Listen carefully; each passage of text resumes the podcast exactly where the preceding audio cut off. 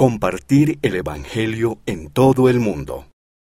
Por el presidente M. Russell Ballard, presidente en funciones del Quórum de los Doce Apóstoles. Permanezcamos todos firmes y hablemos con fe al compartir nuestro mensaje con el mundo. Recuerdo cuando mi padre trajo a casa el primer televisor del vecindario. Todos mis amigos venían a nuestra casa y miraban maravillados cómo la imagen en blanco y negro podía proyectarse en esa caja cuadrada de 30 centímetros. Cuando empecé mi misión en Inglaterra en 1948, la forma más común en que la gente recibía noticias era a través del periódico y la radio. Qué diferente es tu mundo ahora. El tuyo es el mundo del futuro. En tu vida surgirán inventos que ahora ni siquiera alcanzamos a imaginar. ¿De qué manera utilizarás estos maravillosos inventos? Y más concretamente, ¿cómo los utilizarás para fomentar la obra del Señor? Herramientas para compartir. A lo largo de los siglos, el Señor se ha encargado de inspirar a personas para que inventen herramientas que faciliten la propagación del Evangelio. La Iglesia ha adoptado y acogido dichas herramientas, entre ellas la imprenta, los medios de difusión y ahora Internet y las redes sociales. Internet y las redes sociales permiten que todos hagan oír su voz y eso está revolucionando la sociedad, lo cual ha propiciado una conversación mundial sobre casi todos los temas, incluida la religión, y casi todos pueden participar. Participa en la conversación. La palabra conversación es importante. Las conversaciones sobre la Iglesia tienen lugar constantemente. Esas conversaciones seguirán, independientemente de que optemos por participar en ellas o no. Lo que no podemos hacer es permanecer al margen mientras otras personas, entre ellas quienes nos critican, se aventuran a definir lo que enseña la Iglesia. Si bien algunas conversaciones tienen audiencias de miles o incluso millones de personas, muchas otras son mucho más pequeñas. No obstante, todas las conversaciones influyen en quienes participan en ellas.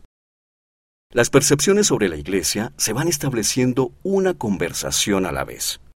Todos sabemos que a los miembros de la Iglesia de Jesucristo de los Santos de los Últimos Días se les recuerda que compartan el Evangelio con los demás y se les anima continuamente a hacerlo. La Iglesia siempre está buscando las maneras más eficaces de declarar nuestro mensaje.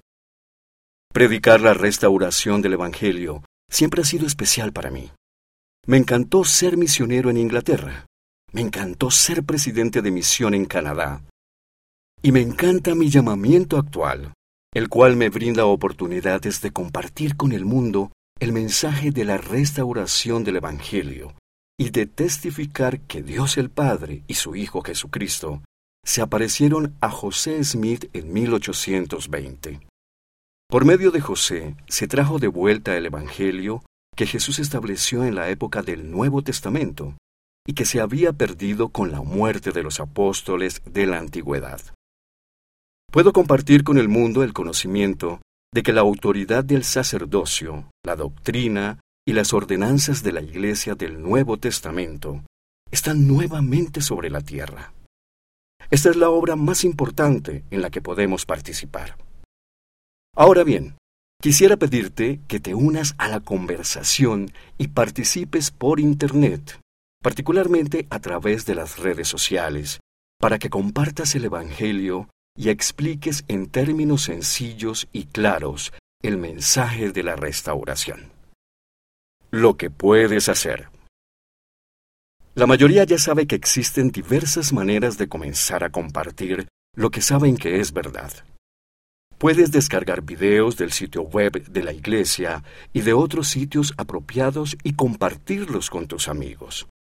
Puedes hacer comentarios en publicaciones sobre la iglesia y expresar tus puntos de vista respecto a la exactitud de dichas publicaciones. Por supuesto, esto requiere que tú y todos los miembros de la Iglesia comprendan los principios básicos del Evangelio. Otras personas han registrado y publicado sus testimonios de la restauración, las enseñanzas del libro de Mormón y otros temas del Evangelio en YouTube y en otros sitios populares para compartir videos. Tú también puedes compartir de esa manera tu historia con quienes no son miembros de la Iglesia. Utiliza historias y palabras que la gente pueda comprender. Habla honesta y sinceramente sobre el impacto que el Evangelio ha tenido en tu vida, de cómo te ha ayudado a superar debilidades y desafíos, y de cómo te ha ayudado a definir tus valores. Tu audiencia a menudo podrá ser pequeña, pero el efecto acumulativo de miles de esas historias puede ser enorme. El resultado vale el esfuerzo combinado, incluso si solo unos pocos son influenciados por tus palabras de fe y amor por Dios y por su Hijo Jesucristo. La restauración del Evangelio de Jesucristo sin duda ha tenido un impacto poderoso en tu vida. En parte ha moldeado quién eres y cómo será tu futuro. No tengas miedo de compartir con los demás tus historias, tus experiencias como seguidor del Señor Jesucristo. Todos tenemos experiencias interesantes que han influido en nuestra identidad. Compartir dichas experiencias es una buena manera de hablar con los demás sin intimidarlos. También puedes ayudar a corregir muchas percepciones erróneas sobre la Iglesia a través de tus esferas de influencia. Recuerda quién eres. Todo discípulo de Cristo será más eficaz y hará el mayor bien al adoptar una conducta digna de un seguidor del Salvador del mundo.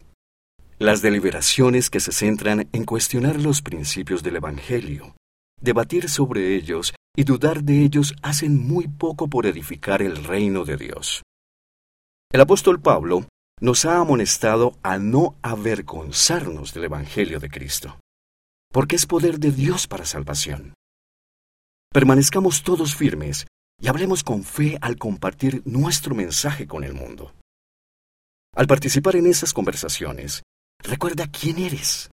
Eres santo de los últimos días. No es necesario discutir ni contender con los demás en cuanto a nuestras creencias. No es necesario estar a la defensiva o ser agresivo. Nuestra posición es firme. La iglesia es verdadera.